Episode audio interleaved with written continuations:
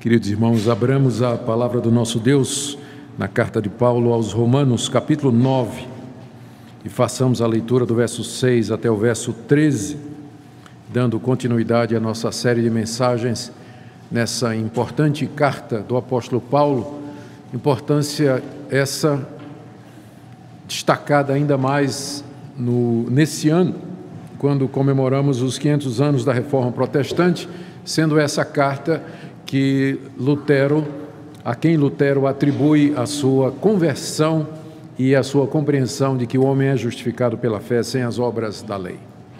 Romanos capítulo 9, de 6 a 13. Ouçamos a leitura.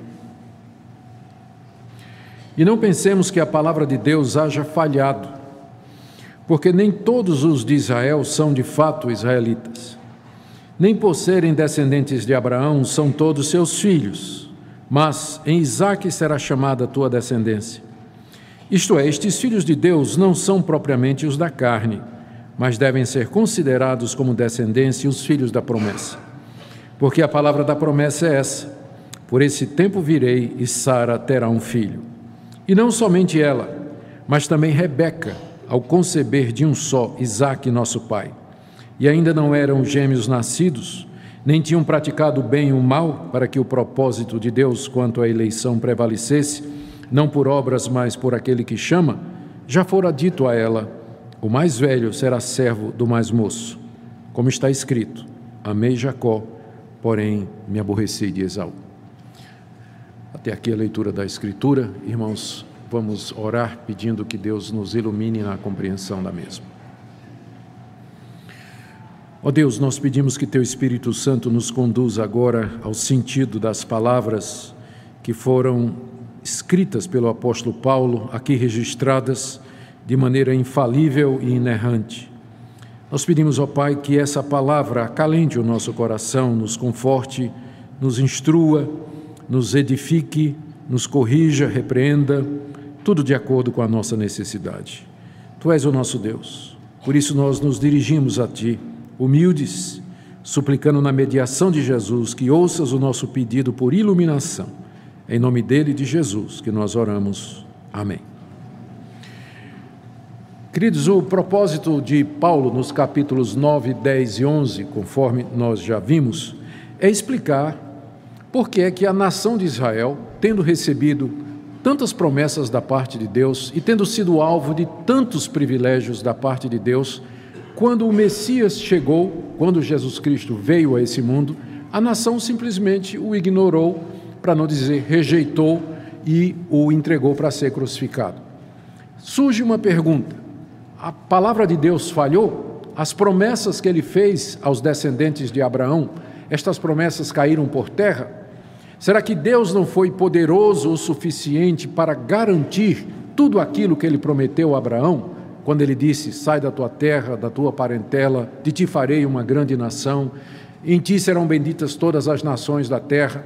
Aquelas promessas que foram feitas a Davi, dizendo que da tua descendência virá alguém que se sentará no trono de Israel e no trono do mundo para todo sempre.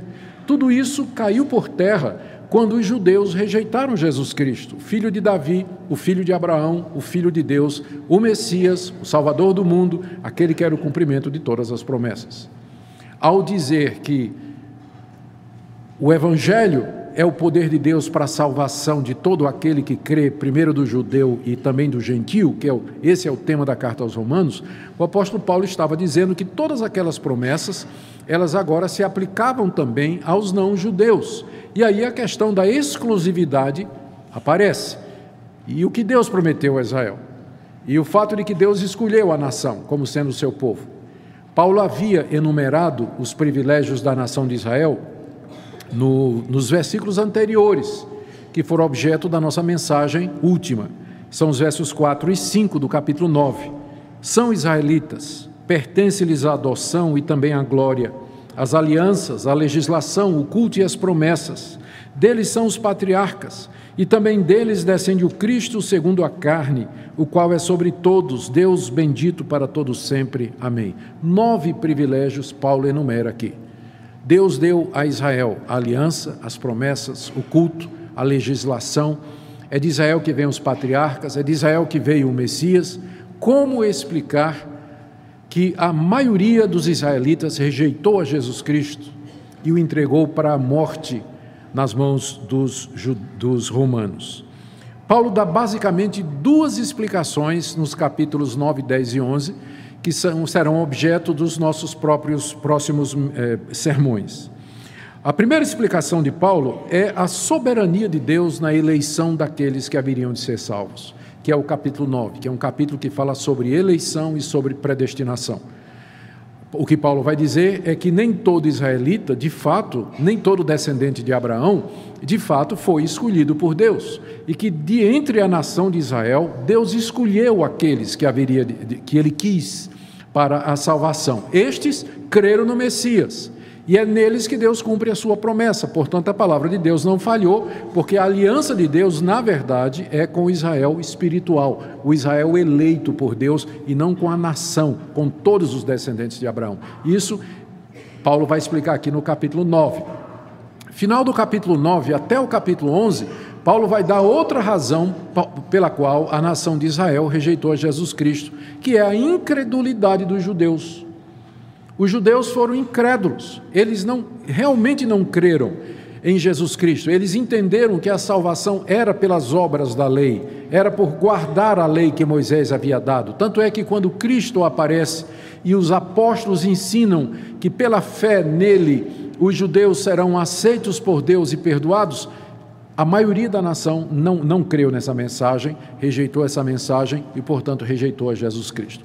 Então, capítulo 9, Israel rejeita Deus, porque nem todo israelita é filho de Deus, porque Deus é quem escolhe aqueles que são seus. Capítulo 9. Por outro lado, a nação é responsável, porque ela foi incrédula, ela rejeitou Jesus Cristo e por isso, com justiça, os privilégios que Deus lhe deu foram tirados da nação de Israel. Então, estes são os temas que nos aguardam na série em seguida, não é? E nós vamos ter aí momentos emocionantes pela frente, né? Só assunto fraco, né? Só assunto fraco para a gente tratar. Agora é que a carta aos Romanos começa a pegar mesmo, né? Alguém já disse que o capítulo 9 de Romanos é a criptonita dos arminianos, não é? Porque é difícil brigar contra o capítulo 9, não é? Eu não, eu não chegaria a usar esse título, mas sem dúvida, Romanos capítulo 9 é um dos capítulos mais importantes do Novo Testamento para tratar dessa questão da eleição e da predestinação. Aqui Paulo responde três perguntas. Primeiro, a palavra de Deus falhou porque a maioria dos judeus não creu em Jesus Cristo? Resposta de Paulo: não, não falhou. Se cumpriu naqueles que Deus elegeu de entre a nação judaica para serem seus filhos. Aí vem a segunda resposta. Deus elegeu, segundo questionamento, Deus elegeu, mas isso não torna Deus injusto quando ele elege uns e deixa outros sem serem escolhidos para a salvação? Resposta de Paulo: não, porque Deus faz o que ele quer. Está aí do verso 14 ao verso 18. Aí vem uma terceira pergunta: se Deus faz o que ele quer, então por que, que ele reclama que o judeu não aceitou Jesus Cristo? Resposta de Paulo: Quem é você para discutir com Deus? Verso 19 a 29. Então, são essas três questões que compõem o capítulo 9 e que nós vamos tentar abordar nas mensagens seguintes. Na nossa mensagem anterior, nós expusemos os versos que abrem o capítulo 9. E vocês lembram, versos de 1 a 5, Paulo afirma solenemente o seu amor pelos judeus, sua grande tristeza pelo fato de que eles rejeitaram Jesus Cristo, a ponto de Paulo dizer que, se possível, ele queria ser anátema e separado de Cristo por amor dos judeus, ou seja, ele preferia ir para o inferno no lugar dos judeus, se isso fosse possível porque eles rejeitaram os grandes privilégios recebidos por Deus, a aliança, as promessas, o pacto, a legislação, o culto, enfim, Deus se revelou somente à nação de Israel no Antigo Testamento e a mais ninguém. E essa nação tão privilegiada virou as costas para Deus quando finalmente o Messias chegou. Paulo estava muito triste por isso, e aí então ele se prepara para responder aos questionamentos que vêm em seguida, e o primeiro deles é então a respeito da promessa de Deus e da fidelidade de Deus. Deus falhou para com os judeus? A palavra de Deus caiu? A resposta de Paulo está aí no verso 6, que eu quero ler com vocês agora. Não pensemos que a palavra de Deus haja falhado. Esse é um pensamento que não deveria passar na nossa cabeça, diz o apóstolo Paulo. Não é uma conclusão lógica daquilo que eu disse nos versos anteriores, de que Deus deu a essa nação tantos privilégios. O fato de que eles não receberam o Messias não leva à conclusão lógica de que essas promessas falharam, porque existe uma outra explicação. E qual é a explicação que o apóstolo Paulo vai dar aqui nos versos de 6 a em diante? Ele vai dizer que, embora os descendentes físicos de Abraão, os filhos de Abraão, netos, bisnetos, embora eles tivessem rejeitado Jesus Cristo, os descendentes espirituais de Abraão o receberam e creram nele. E aqui Paulo faz uma distinção entre a descendência física de Abraão e a descendência espiritual de Abraão. Ele faz essa diferença aqui.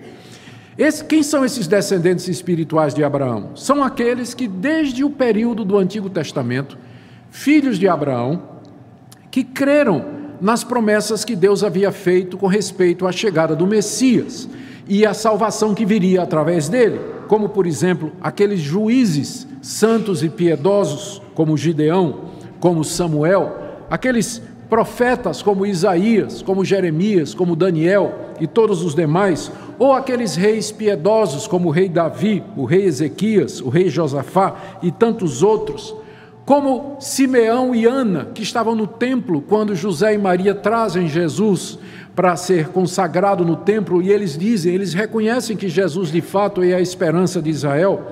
Os doze discípulos que eram judeus e creram em Jesus Cristo, o próprio apóstolo Paulo, que era judeu e creu em Jesus Cristo, todos aqueles 120 irmãos que estavam reunidos no dia de Pentecostes, e todos eles eram judeus, aguardando a promessa do Espírito Santo, todos os demais judeus que creram em Jesus antes dele chegar e depois dele chegar, esses são os descendentes espirituais de Abraão. Essa é a verdadeira descendência espiritual de Abraão. Ou seja, a aliança de Deus foi com esse povo espiritual e não com os descendentes físicos de Abraão. O fato de que eles eram descendentes biológicos de Abraão não garantia de que eles estavam no reino dos céus não garantiam, não garantia que eles eram filhos de Deus e que eles seriam salvos. Mas dentro de Israel havia um Israel espiritual que a gente chama da, do descendente, do remanescente fiel, do povo de Deus que existe desde toda a antiguidade.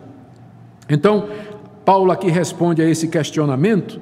Será que a palavra de Deus falou? Falhou? Ele diz: Não pensemos que a palavra de Deus falhou. E ele diz então essas duas coisas. Primeiro, no verso 6. Não pensemos que a palavra de Deus haja falhado, porque nem todos os de Israel são de fato israelitas. Nem todos os de Israel são de fato israelitas. Você vê que Paulo aqui usa o termo israelita num sentido que não é étnico, não é um sentido, sentido racial. Israelita é um estado espiritual. Nem todos os de Israel são de fato israelitas.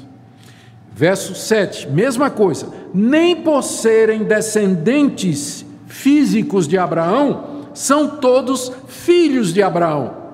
Filho aqui é filho no sentido espiritual. Né? Nem por serem descendentes biológicos de Abraão, quer dizer que todos eles sejam filhos de Abraão. Então, ser israelita e ser filho de Abraão é uma categoria espiritual ela não é biológica, não tem nada a ver com raça. É uma questão espiritual diante de Deus. Paulo, num certo sentido, ele já havia adiantado esse assunto no capítulo 2, que eu quero convidar você agora a abrir lá comigo. Se você vem seguindo essa série desde o começo, você lembra que nós chegamos aqui e nós dissemos exatamente esse ponto. Aqui no capítulo 2, Paulo está respondendo ao judeu que pensava que a circuncisão dava a ele alguma vantagem diante de Deus comparado com os gentios que não eram circuncidados. Olha a resposta de Paulo, Romanos 2, de 28 a 29. Não é judeu quem o é apenas exteriormente, nem é circuncisão a que é somente na carne. Porque judeu é aquele que é interiormente e circuncisão a que é do coração, no espírito, não segundo a letra, e cujo louvor não procede dos homens, mas de Deus. Aqui o apóstolo Paulo redefine o conceito do que é ser um judeu. Um judeu não é apenas aquele que é exteriormente, aquele que foi circuncidado, que teve aquela cirurgia aos oito dias, em que é removida a carne do prepúcio. A circuncisão, que é o nome dessa marca do judeu, ela não é externa, ela é interna. O verdadeiro judeu é aquele que é judeu por dentro e cuja circuncisão é a circuncisão do espírito, ou seja, uma pessoa pode ser descendente de Abraão e ainda assim não ser um verdadeiro judeu, um verdadeiro israelita, um verdadeiro filho de Abraão, porque essa é uma categoria espiritual. Com isso, Paulo introduz esse conceito que dentro da descendência de Abraão, dentro da nação de Israel, existe o verdadeiro Israel que é o Israel espiritual, que são aqueles que andam na mesma pisada de fé que Abraão teve, que são aqueles que creem como Abraão creu, que servem a Deus como Abraão creu. É só olhar a história do Antigo Testamento e a gente vê como isso é verdade. A grande parte da nação de Israel sempre foi incrédula, sempre foi rebelde. Qual dos profetas os judeus não perseguiram? Qual dos juízes piedosos eles não procuraram matar? Quais dos enviados de Deus eles não rejeitaram? Qual ídolo eles não adoraram no tempo da antiga aliança? Se curvaram diante de todos os deuses de todas as nações, viraram as costas para Deus o tempo todo, se revoltaram contra Moisés, queriam voltar para o Egito, reclamavam do maná. Esses eram os descendentes de Abraão. Agora, dentro desse povo, descendente de Abraão, rebelde, incrédulo, teimoso, idólatra, Deus tinha o seu povo remanescente fiel, aquele povo que Deus disse a Elias, quando Elias estava dizendo: Acabou, eu sou o último. Ó oh Deus, a nação toda está atrás de Baal, somente eu temo ao Senhor. E Deus disse: Elias, fica quieto, eu reservei para mim sete mil que não dobraram o joelho a Baal. Ou seja, dentro de Israel havia sete mil escolhidos de Deus que não dobraram o joelho aos ídolos e aos deuses pagãos. Então, esse conceito do verdadeiro Israel, da nação espiritual de Deus, o povo de Deus, é o que dá, é a base da nossa doutrina da aliança, de que Deus sempre teve um povo, porque nós hoje, brasileiros, vivendo séculos depois, que cremos da mesma forma de Abraão, nós é que somos os descendentes de Abraão. Nós é que somos os verdadeiros israelitas. Nós é que somos os filhos da promessa. Deus cumpre as suas promessas a nós. Por isso que nós dizemos, Deus sempre teve somente um povo. Na antiga aliança era o Israel dentro de Israel. Na nova aliança é a igreja de Cristo Sempre foi o mesmo povo, a mesma aliança, os mesmos sacramentos. No Antigo Testamento era sábado, Páscoa e circuncisão. No Novo Testamento é domingo, batismo e ceia. Apenas mudou a forma para ser mais abrangente, mas sempre foi a mesma aliança, o mesmo povo, o mesmo culto. Sempre foi. Ou seja, a palavra de Deus não falhou porque o compromisso de Deus era com esse povo que ele tinha escolhido de entre a nação de Israel. E para provar isso, Paulo vai citar dois episódios da história dos patriarcas. Vocês todos conhecem a história dos patriarcas. O primeiro foi Abraão. Deus chamou soberanamente, Gênesis capítulo 12, e o tirou da terra de Ur dos caldeus e lhe fez grandes promessas. E disse: Abraão, de ti eu farei uma grande nação, de ti sairão príncipes na tua descendência serão benditas todas as nações da terra. Eu vou te dar a terra de Canaã. De ti farei uma bênção. Abençoarei os que te abençoarem, amaldiçoarei os que te abençoarem. Sai da tua terra e da tua parentela e vem para essa terra que eu vou te dar. Conhecemos a história, está em Gênesis 12. Abraão obedeceu a Deus e saiu, sem nada na mão. Tinha nenhum título de propriedade da Palestina, não é? Foi embora, foi pela fé. Peregrinou na terra da promessa, esperando a promessa de Deus. O tempo passou, a promessa não se cumpriu. Ele tenta ter um filho através de sua escrava Agar, com o conluio da sua esposa Sara. E nasce Ismael, que é o primeiro filho de Abraão, que ele pensou que seria o herdeiro das promessas de Deus, o descendente. E Deus diz: não vai ser ele. mas vai ser aquele que eu te prometi, da tua esposa legítima. Algum tempo depois nasce Isaac, o filho da promessa. E Deus diz: agora você despede Ismael e você vai ficar com Isaac. Ele é que é o herdeiro, e não o mais velho, mas esse aqui. Isaac cresce, casa com Rebeca, mulher estéril, não vinha filhos, parece que a promessa parou ali, porque Isaac não tinha filhos, não é? Não tinha filhos. Orou 20 anos, oração poderosa, a mulher ficou grávida de gêmeos. Grávida de gêmeos. Ainda não tinham nascido, e Deus disse: Eu quero esse e não quero esse. Amei a Jacó, mas aborreci Esaú. Então, esses dois episódios em que Deus escolhe quem da descendência dos patriarcas haveria de ser o herdeiro das promessas, Paulo usa aqui para provar que é Deus quem escolhe, é Deus quem chama, é Deus quem diz quem são aqueles que são seus. Por isso, quando por isso não se pode dizer que a palavra de Deus haja falhado, porque o compromisso de Deus é com seus eleitos e não com os descendentes é, físicos, biológicos de Abraão. Vamos ver em detalhes como Paulo faz isso, ok? Em primeiro lugar, ele argumenta a partir da escolha de Isaac, não de Ismael, do verso 7 até o verso 9, do capítulo 9 de Romanos. Ele diz assim: Nem por serem descendentes de Abraão são todos seus filhos, mas, e aí ele cita Gênesis 21, 12 em Isaque será chamada a tua descendência. Isto é, estes filhos de Deus não são propriamente os da carne, mas devem ser considerados como descendência os filhos da promessa.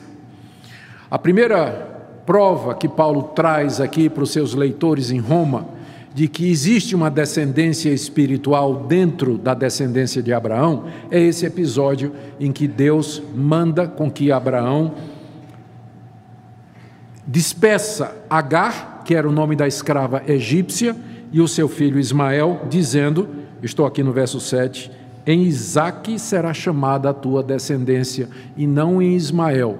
Embora Ismael tenha sido o mais velho, ele tenha sido o primogênito de Abraão. Abraão gostava de Isaac, até de Ismael, pensava até que Ismael seria o herdeiro, mas Deus lhe apareceu e disse: Manda Ismael embora junto com a mãe dele, porque é em Isaac que será a tua descendência. Por quê?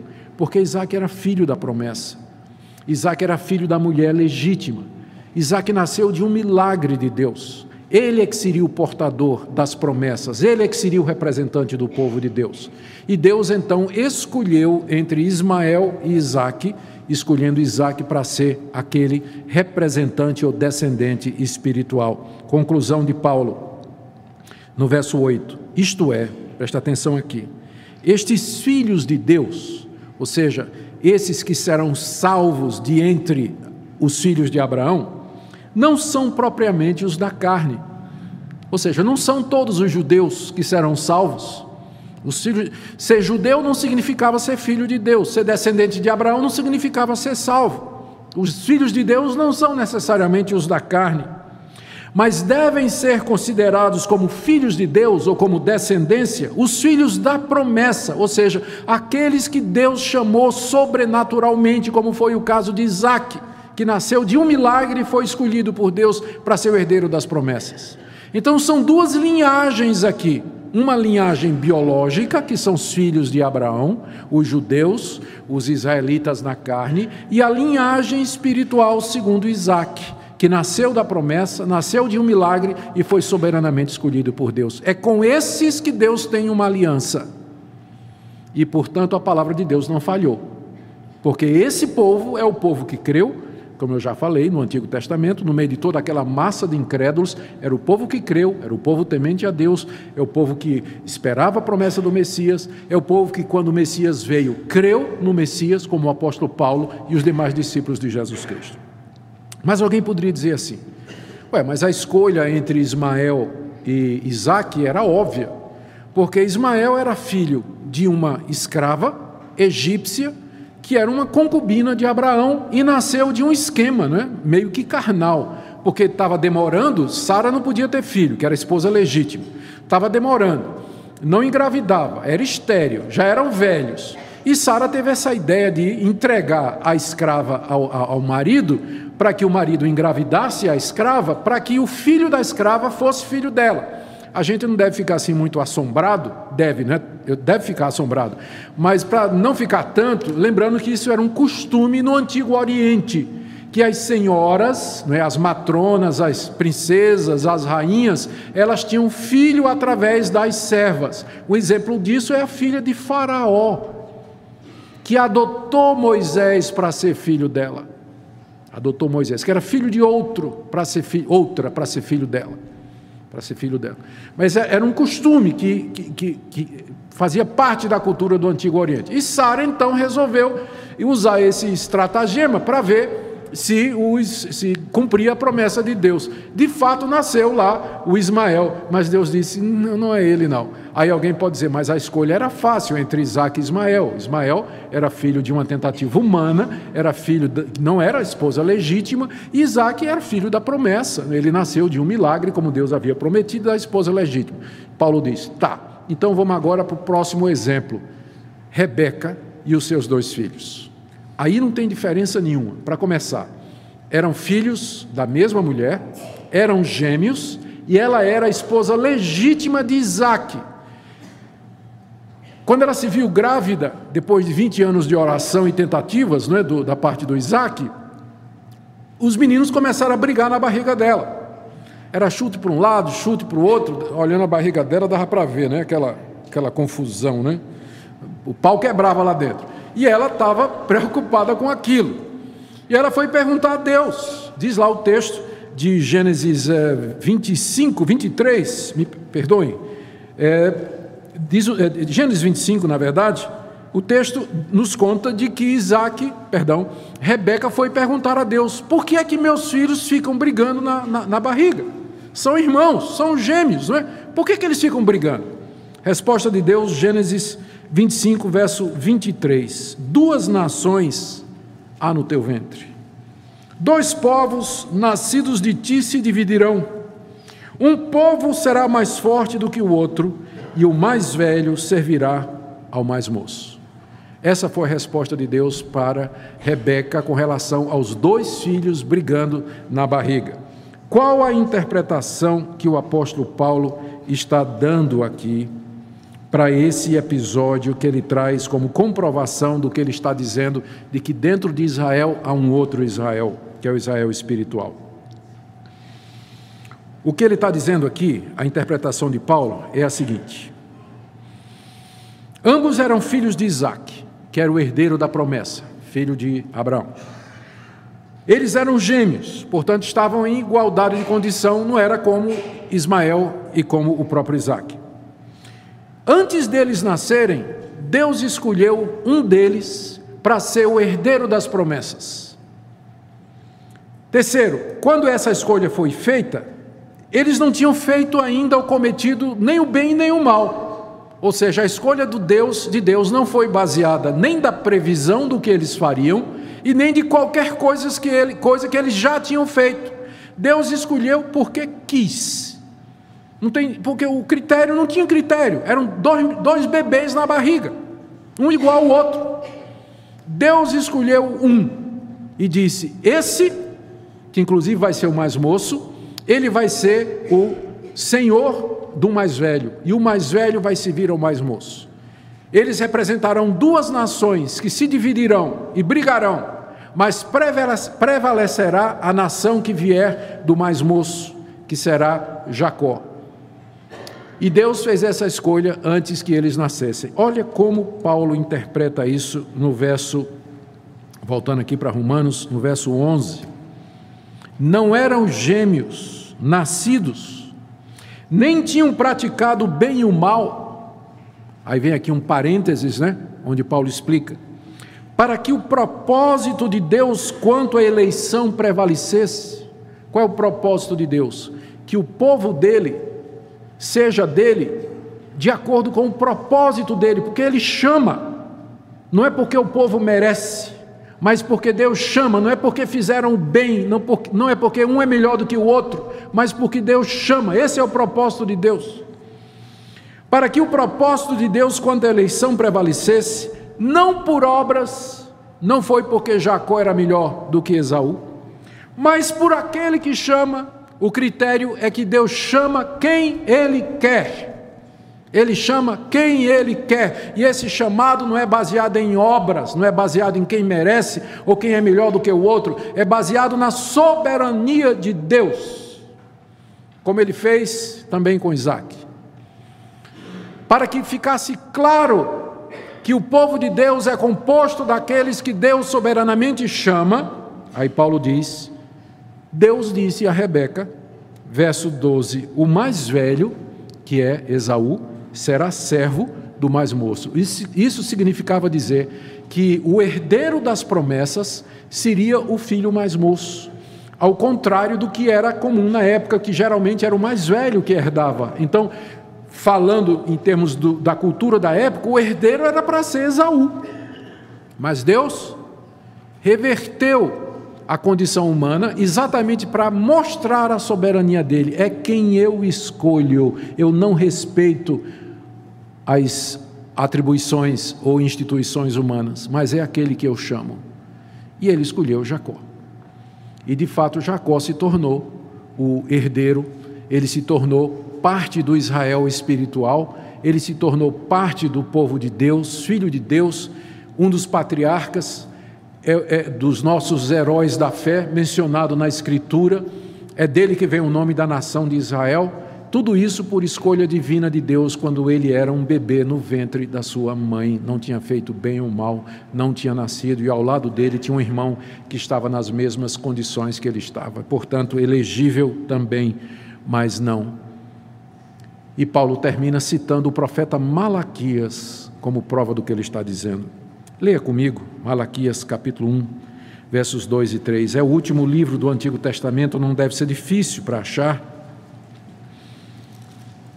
Malaquias capítulo 1. Vamos ler a partir do verso 2. O amor do Senhor por Jacó. Deus falando à nação de Israel, dizendo: Eu vos tenho amado diz o Senhor. Mas vós dizeis: Em que nos tens amado? Resposta de Deus: Não foi Esaú, irmão de Jacó, disse o Senhor. Todavia amei a Jacó, porém aborreci a Esaú.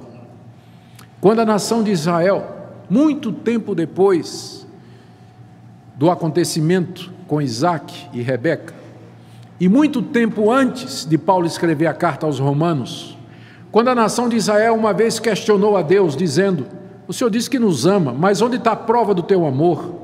Nós estamos aqui cercados de nossos inimigos, nossa situação financeira é difícil, somos escravos, subsidiários do, do império é, babilônico persa, e pagando tributo, pagando imposto, e o Senhor disse que nos ama, em que, é que o Senhor nos amou?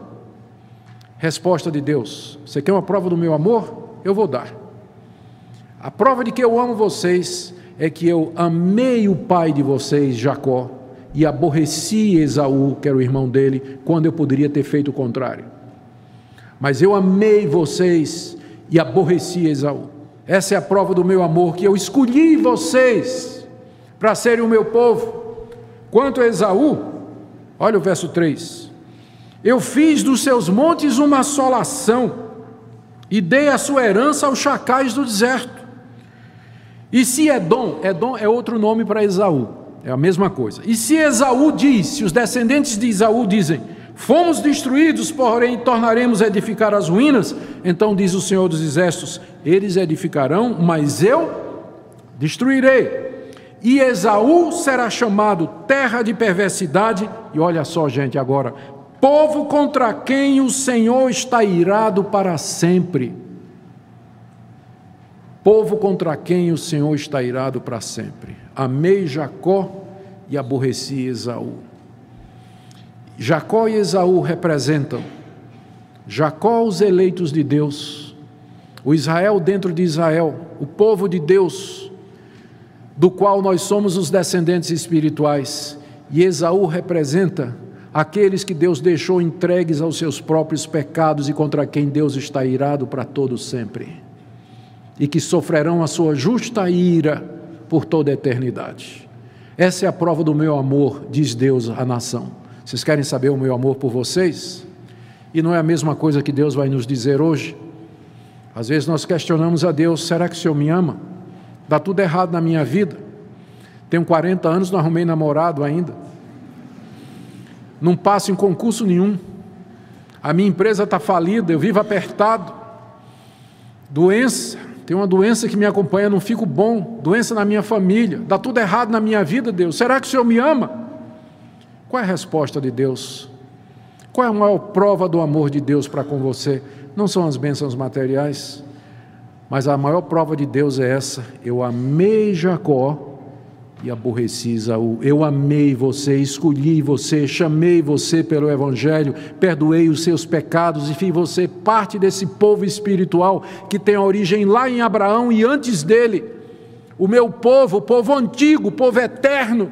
Fiz você membro desse Israel espiritual. Essa é a maior prova do meu amor por você. Então não me questione se às vezes nem tudo dá certo na sua vida, mas se lembre dessa eleição soberana, que você faz parte do povo de Deus e que você vai ser herdeiro do mundo, do novo céu e da nova terra, que você vai receber imortalidade, um novo corpo, a vida eterna.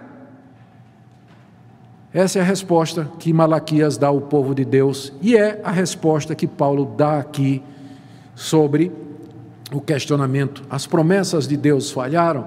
Não, a promessa de Deus não falhou. A promessa de Deus se cumpre no Israel espiritual, no Israel dentro do Israel, dentro desse povo que ele elegeu e chamou desde a antiguidade, e que ele ama mais do que qualquer outra coisa. Enquanto que os outros serão largados à sua própria ruína e destruição por causa da sua incredulidade, que é o que ele vai falar nos capítulos 10 e 11. Me aguarde até chegarmos lá.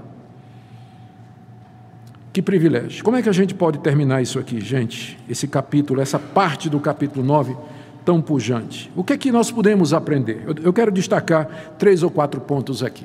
Primeiro, o fato de que Deus escolheu soberanamente de entre os filhos de Abraão e de Isaac, aqueles que seriam seus filhos, os filhos da promessa e a descendência prometida, indica que existe um Israel espiritual dentro do Israel biológico e que esses do Israel espiritual são eleitos, ou foram eleitos soberanamente por Deus, e é para com eles que Deus cumpre todas as promessas feitas a Abraão, Isaac, Jacó, Davi, todas aquelas promessas do Antigo Testamento, elas se cumprem nesse Israel espiritual. É a eles que Deus cumpre as promessas, eles creram no Messias, antes do Messias chegar e depois quando o Messias chegou. Então, esse é o primeiro ponto, a palavra de Deus não falhou. Segundo, esses filhos de Deus, eles foram eleitos não somente de entre os filhos de Abraão, mas também de entre todas as nações. E esse é o grande mistério que quem vai explicar é o apóstolo Paulo. Que essa eleição de Deus não foi somente dos filhos de Abraão, mas ele elegeu também muita gente de outras nacionalidades. Paulo vai falar disso a partir do verso 24 desse capítulo 9. Ele vai dizer: Deus chamou não somente a nós, de entre os judeus, mas também de entre os gentios. Então hoje, você brasileiro que mora em Goiânia, está aqui no Ocidente, dois mil anos depois que estas palavras foram ditas, você é descendência de Abraão, você é israelita, você é o verdadeiro judeu, você tem a verdadeira circuncisão, você faz parte do Israel espiritual, você é o povo a quem Deus fez as promessas e ele não falhará, a palavra de Deus não caiu, mas ela se cumpre naqueles que Deus chamou e que Deus elegeu. Terceiro ponto, a palavra de Deus, portanto, não falhou, e nada poderá nos separar do seu amor. Nada poderá nos separar das suas promessas. Ele haverá de cumprir tudo o que prometeu. Por isso que Paulo se refere à igreja como sendo o Israel de Deus no final de Gálatas. Agora aqui eu eu preciso também dizer alguma coisa à guisa de conclusão. Alguns queridos irmãos, ao lerem o capítulo 9 e impressionados com a força da argumentação, eles dizem que essa escolha que Deus fez aqui é uma escolha para privilégios nacionais. Deus está escolhendo nações. Mas, gente, não tem nada de nação aqui, porque Deus está escolhendo judeus de entre judeus. Portanto, ele está escolhendo indivíduos. Ele está falando aqui em filho de Deus, ele está falando aqui de obras, antes de nascer não tinham feito bem o mal. Ele está falando aqui de salvação. Ele não está falando de privilégios nacionais, como às vezes algumas pessoas querem interpretar o capítulo 9, dizendo que a eleição aqui é eleição em termos nacionais. Tem nada de nacional aqui, embora a escolha de Isaac e depois a escolha é, de, é, de, de Jacó teve efeito para os seus descendentes, mas a escolha aqui é de indivíduos para a salvação, porque no final do capítulo 9, Paulo vai dizer que Deus escolheu gente não somente de entre os judeus, mas também de entre os gentios. E mesmo que seja escolha de nação, a nação é composta de quê, gente? É composta de indivíduos. Então não tem como fugir de que Paulo está falando aqui da escolha e da predestinação de indivíduos para a salvação. Podemos ter dificuldade com a passagem, podemos não entender a passagem, ela pode mexer muito comigo, ela pode levantar muitos questionamentos, mas uma coisa é inegável: é disso que o apóstolo Paulo está falando. Não tem como fugir dessa interpretação, ela é simples, é clara, é a única que encaixa em todo o contexto. O que é que Paulo vem discutindo desde o capítulo 1? Privilégios nacionais de Israel contra os judeus? De forma nenhuma. Ele está respondendo a pergunta: como é que o homem se justifica diante de Deus? Por que, que agora ele vai mudar o foco?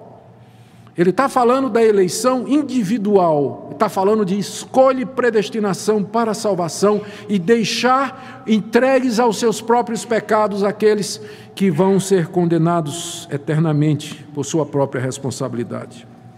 Eu quero terminar com algumas aplicações práticas. Primeira delas, por favor, não deixe de orar para os seus filhos. Porque a primeira coisa que vem no coração de um pai quando ele ouve falar sobre oração e predestinação e diz: e se meu filho não foi eleito? E se meu filho não foi escolhido? Quantos anos Isaac orou para que Rebeca tivesse um filho? Vinte.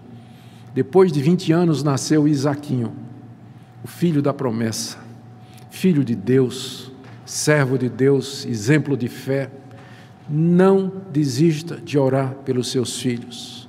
Enquanto eles estiverem vivos, há esperança, especialmente vocês que têm filhos que não estão andando nos caminhos do Evangelho. Filhos que estão desviados, filhos que um dia participaram da igreja, foram até batizados, fizeram profissão de fé, mas que não andam mais nos caminhos de Deus, não desista, a semente está lá. Estava conversando com o Dr. Derek Thomas, que veio para o nosso encontro da fé reformada e comentando como, é, infelizmente, é? acontece muito isso, especialmente hoje em dia, até, até muito frequente entre filhos de pastores, que são criados no Evangelho, que conhecem a palavra desde cedo, e depois de uma certa idade, geralmente quando vão para a universidade, eles não querem mais seguir no caminho do Senhor. E o Derek Thomas disse: eu tenho um filho por quem eu peço também as orações. E eu sei que aqui nesse auditório há pastores também que gostariam que vocês orassem pelos filhos deles. E entre aqueles que me ouvem também. O fato de que a salvação é soberana escolha de Deus, em momento nenhum é um empecilho para que você ore pela conversão do seu filho. Porque no mesmo capítulo em que Paulo está falando que é segundo a eleição de Deus, Paulo diz que Isaac orou 20 anos pela sua esposa e Deus deu um filho crente. Então oremos, irmãos, e não desistamos dos nossos filhos. Enquanto a vida, há esperança. Segunda coisa, também não deixe de evangelizar. O fato de que a salvação, em última análise, vai depender do chamado eficaz de Deus. É Deus que vai trazer, é Deus que vai chamar de uma maneira irresistível. Isso não quer dizer que nós não devamos evangelizar, porque é através da nossa pregação que Deus vai chamar os que são seus, aqueles que Ele elegeu antes da fundação do mundo. Ao contrário, nós devemos nos animar a pregar a palavra de Deus cada vez mais. Uma palavra também aos jovens da igreja, adolescentes da igreja que estão me ouvindo aqui nessa noite. Você teve o privilégio de nascer na igreja. Você teve o privilégio de conhecer o Evangelho desde cedo. Você foi batizado em nome do Pai, do Filho e do Espírito Santo, ou foi consagrado na sua igreja se você vem de uma outra denominação. Os seus pais, de um jeito ou de outro, ofereceram você a Deus, oraram por você e quiseram que você fosse um servo de Deus, e é o desejo mais profundo do coração deles.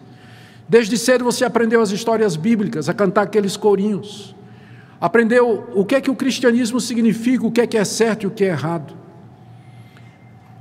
Isso não significa que você é filho de Deus e que você está salvo. Você vai ter que ter um momento em que você, diante de Deus, vai dizer: Deus, eu creio em tudo isso. Eu sou isso, eu faço parte do teu povo, te dou graças por esse privilégio. Eu quero professar a minha fé, eu quero assumir o cristianismo que meus pais me ensinaram, e eu quero viver para a tua glória. Então não demore em fazer isso. Não demore em fazer isso. Se você já entendeu a mensagem do Evangelho, se você crê nessa mensagem, não demore em dizer: Eu quero fazer minha profissão de fé, eu quero me tornar membro comungante da igreja, eu quero professar Jesus, eu quero andar nos caminhos do Senhor. Se você de fato já confessou isso, não pense que pelo fato de você ter nascido na igreja, isso é uma garantia de que você é filho de Deus. Nem todos os descendentes de Abraão são de fato israelitas. Você me pergunta, pastor, como é que eu sei? A resposta não está dentro de você.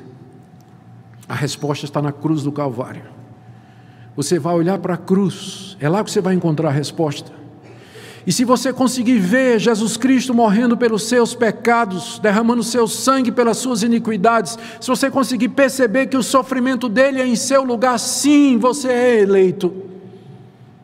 Porque somente os eleitos percebem isso. Mas você não vai encontrar resposta olhando para dentro de você, não. Tipo assim, será que eu sou bonzinho? Será que eu mereço? A resposta é não, você não é bonzinho e você não merece. Mas você vai olhar para a cruz, e se ali você conseguir ver a agonia do Salvador e dizer: Foi por mim, e eu coloco a minha esperança, a minha expectativa e a minha salvação somente no sacrifício de Cristo, você é da descendência de Abraão, você é do descendente prometido, você é daqueles a quem Deus fez a promessa, e você não será envergonhado por entregar sua vida completamente a Jesus Cristo. Que você faça isso nessa noite. Que você creia, olhe para o Senhor Jesus e você será salvo dos seus pecados e da sua culpa. Que Deus nos ajude nessa noite, irmãos. Oremos. Oh Deus bendito, queremos nos curvar diante da tua soberania. E queremos dizer da nossa alegria e do regozijo quando o Espírito Santo testifica ao nosso coração que Jesus Cristo é o nosso Salvador a gente sabe que não merece nada, não é por obras, não é por merecimento, não é por antevisão da tua presciência de que nós seríamos isso ou aquilo, mas pela tua graça, que hoje nós podemos nos curvar e dizer: Eu creio, eu creio no Senhor Jesus como meu Senhor, como meu Salvador, e somente nele eu confio. Senhor, que nessa noite teu Espírito Santo aplique a palavra a todos os que ouvem.